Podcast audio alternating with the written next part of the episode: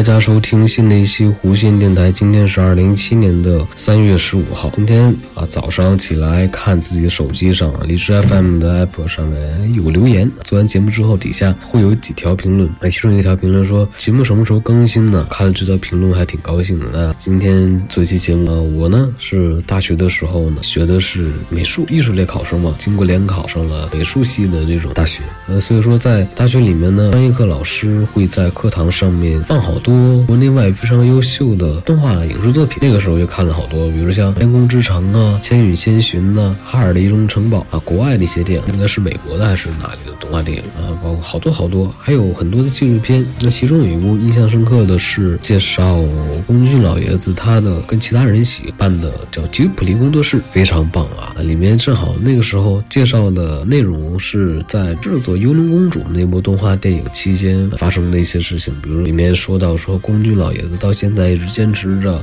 传统制作方式，就是纯手绘，不喜欢用电脑，然后也是对细节抠的特别严啊，有哪里不满意，然后就必须重来。然后其他的那些画师啊，可能有一些啊细节没有达到宫崎骏老爷子标准，然后宫崎骏老爷子还会批评他，非常的 看起来非常有意思。那最近好像也出了一部类似的纪录片在网上啊，因为好像之前宫俊老爷子年纪大了，七十多岁了嘛，然后隐退了，好像之好像是什么时间隐退了，然后后来又复出了，然后复出之后好像又有了他自己想做的动画电影，然后大家可以上网去查一下这部纪录片，然后里面呃我我自己看过了，里面讲到说他提到了为什么要复出，然后复出之后的心态是什么样子，包括他复出之后究竟想做一部什么样的动画电影啊，他还会不会坚持呃纯手会，坚持他的理念，他会不会呃接受新的这种。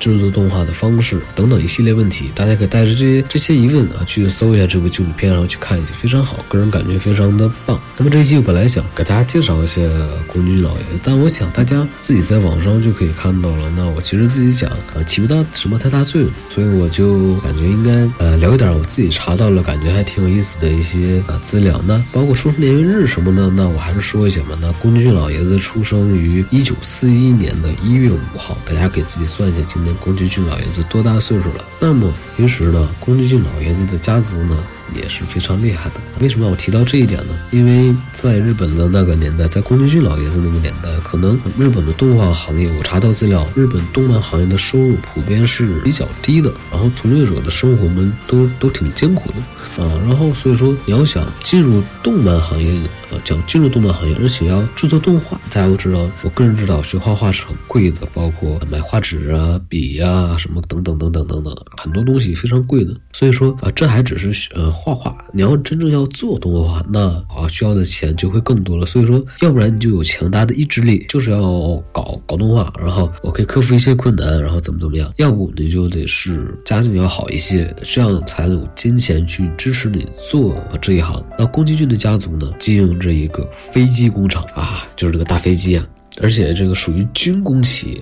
那说到这里呢，大家就可以想象一下，其实宫崎骏的家境是非常不错的。非常不错的，经营着一个飞机工厂，而且属于军工企业。呃，而且宫崎骏呢，家里里面有四个兄弟，宫崎骏是排行老二，所以说他就不用子承父业，就是非得逼迫他说不行，你你得这个继续经营这个飞机厂什么的。因为他是老二嘛，所以他可能可以选择一些自己喜欢的事情来做。于是他就选择了动画这一行。那说到他怎么选择这一行呢？其实也挺有意思。我个人查资料上面说，在宫崎骏啊高中三年级的时候。后，他看了一部电影啊，一部动画电影，也是动呃日本动漫呃史上第一部长篇彩色的动画电影，叫做《白蛇传》。然后他被这部电影里面的白娘子给吸引了，然后就也是这部动画电影影响了宫崎骏的一生。我个人感觉，然后后来他也是因为这部电影，这部东映动画公司呃制作的电影，因为这部电影，他后来在一九六三年的时候啊，也进入到了东映动画公司啊去工作，从事动画师的工作。大家可以看说啊，真的是有时候影响人一生的，真有可能是一部电影或者一首音乐或者是什么什么什么的。你看宫崎骏老爷子是因为一部动画电影影响他，然后才能成。为呃动画大师，然后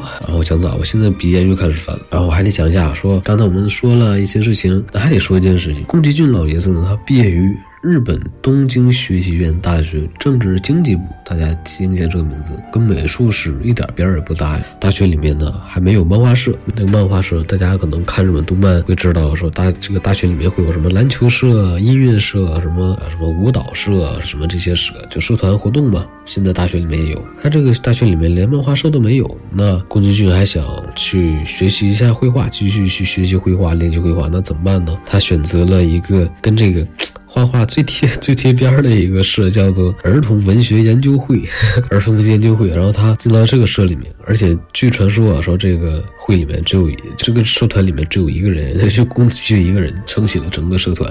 然后在这个儿童文学研究会呃这段期间呢，制作他自己可能画了很多的漫画，而且还给一个名字叫做代本漫画出版社的这样一个出版社投过稿。但后来好像，呃，后来资料我就没有查了。呃，我查到资料啊，仅仅限于这些。那么刚才说到了，我其实这期也不是专门去讲宫崎骏，我是其实还想讲一个非常有意思的，是我在网上查资料查到的。刚才提到了说，如果呃你想呃做动漫、做动画，进入到这个行业，尤其是在那个年代，呃家里家境不好的话，那还是有一些困难的。于是我在网上就看到了一篇说啊，他给大家扒了一扒，说这个啊，他这个名字起的非常有意思，叫做我不知道他。这是不是原创作者？我不知道他这是不是原创作者，因为我还没有找到这个原创原创作者的是谁。那我就简单说一下，我是在百度上面一个贴吧叫做“漫画吧”上面看到的一位叫做“爱的感觉九四零零”这个朋友他转载的，给大家这个简单读一下，他可能也是他查到的一些资料，非常有意思，说。投身漫画拯救呃业界，先看看自己是不是宫崎骏手冢治虫一样的富二代。啊，他说大家知道说日本动漫行业的收入普遍都非常低的，普通从业者呢大多生活都比较艰苦。在这一点呢，各种采访中已经被提及多次了。对于许多抱着理想进入动漫行业的人来说呢，养活自己是要面对的首要难题。不过业界里面还有不少含着金汤匙出生的富二代，他们现在可能是漫画家、画师，有可能。是声优动画导演那今天白鹅君啊，白鹅君呢？这篇应该是白鹅君原的原创。它里面提到了说，啊，也提到了宫崎骏呢。刚才我也说到，说家里能造飞机啊，那是宫崎骏。说宫崎骏的名声呢，大家应该都知道吧？不过白鹅君呢，他相信。很多人不了解他的家境背景与热衷于飞机的缘由。哎啊，对呀，他提到这一点，我突然想起来了啊，真的是在宫崎骏的电影里面出现过很多飞机，包括那个应该是红猪，我们如果没记错的话，应该是红猪那部动画电影里面，就是那个那个猪妈妈带着带着他那几个儿子开飞机，都挺逗的。还有那个好多好多，他这么一说，我突然想起来了，跟飞有关的，像什么魔女宅急便，应该是吧？哎，是不是这部电影？我我记不清名字，反正骑着扫把可以飞的，啊，包括《哈尔的移动城堡》哎，等等等等吧，包括《天空之城》也是跟飞有关系。那看来是这样子的。那他这里面也说了，说宫崎骏小的时候呢住在东京，啊，他的父母啊，其实就跟我刚才说的那些内容差不多啊。他的家里面是经营这个飞机工厂啊，是经营飞机工厂吗？是开了一个飞机工厂，然后还属于这个军工企业。今日对对对。没说错，然后呢？后来随着战争机器的开动，战争机器是不是啊？一战还是二战啊？我不太清楚了。然后那个时候呢？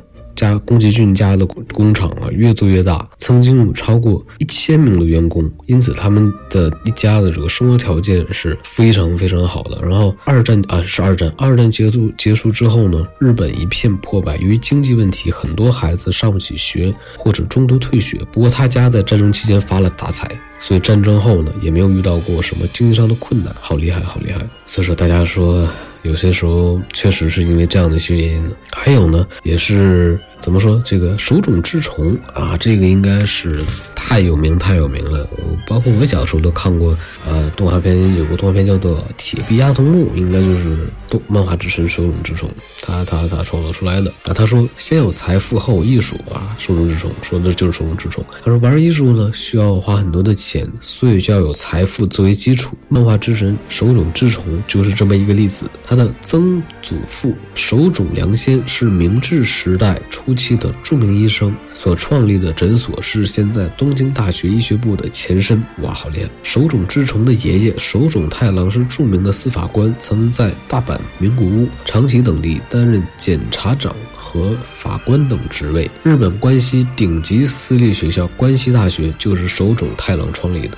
手冢治虫的外祖父是当时的陆军中将服部英男。经过了上一辈的财富积累，再加上手冢自己作为医生和漫画家都是收入颇丰，家底殷实，之后才能有实力成立虫动画制作公司，在动画制作上大把烧钱，拍出了日本第一部 TV 动画《铁臂阿部动哇，原来是日本第一部 TV 动画，那真是厉害了，而且给这个日本动画界带来深远影响，包括影响了宫崎骏老爷子。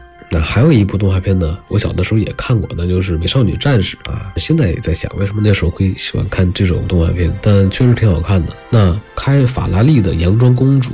五内直子，那也就是《美少女战士》的原原作者。那美说《美少女战士》的原作者五内直子呢？啊，五内直子被称作直子姬，也就是直子公主的意思。如果了解五内直子阿姨的家庭背景，你就会明白为什么她会被称为公主。五内直子出生于日本山梨县著名的珠宝商人之家，作为家中的女儿，一直是掌上明珠一样的宠着。出入用车代步，而且都是奔驰、宝马这样的好车。他就读的大学也是日本顶级私立学府庆应艺术大学，是一所学历与财力并重的大学。投身漫画界之后呢，五内阿姨每次都潇洒地开着家里买的保时捷去投稿。在同龄的漫画家还在为生计努力的时候呢，五内阿姨已经开始嫌弃保时捷，后来就加钱买了辆法拉利 F 五幺二 M，这辆堪称九十年代最奢华的跑车之一。的豪车在当时的价格高达二十二万美元，约合人民币一百四十八万元。大家要想想，是在那个年代花二十二万美元，那其实换算到现在应该是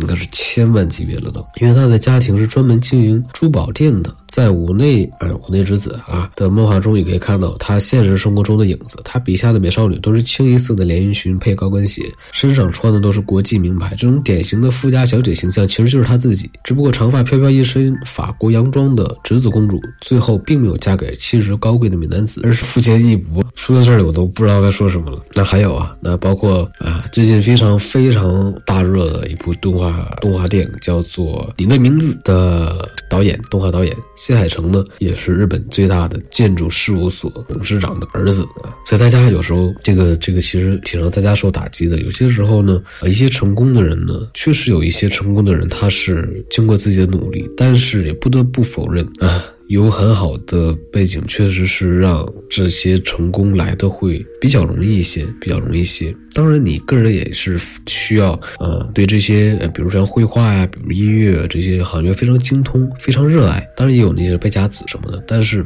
大家今天听了一下啊，这个像宫崎骏呢、我那侄子啊啊这些他们的一些，包括手冢治虫那些故事，可能会让大家思考一些什么东西。反正这期这期录了大概十七分钟多了，其实也没什么内容。本来我还准备了一些稿子，但是我发现我的风格就适合随口说一下啊。那这期节目呢，先这样，然后大家可能也是听听这些故事，感觉会非常的有意思，然后也可以在留言说再听再听我讲一些什么样的东西。好，那这期节目先这样，我们。下期节目再见，拜拜。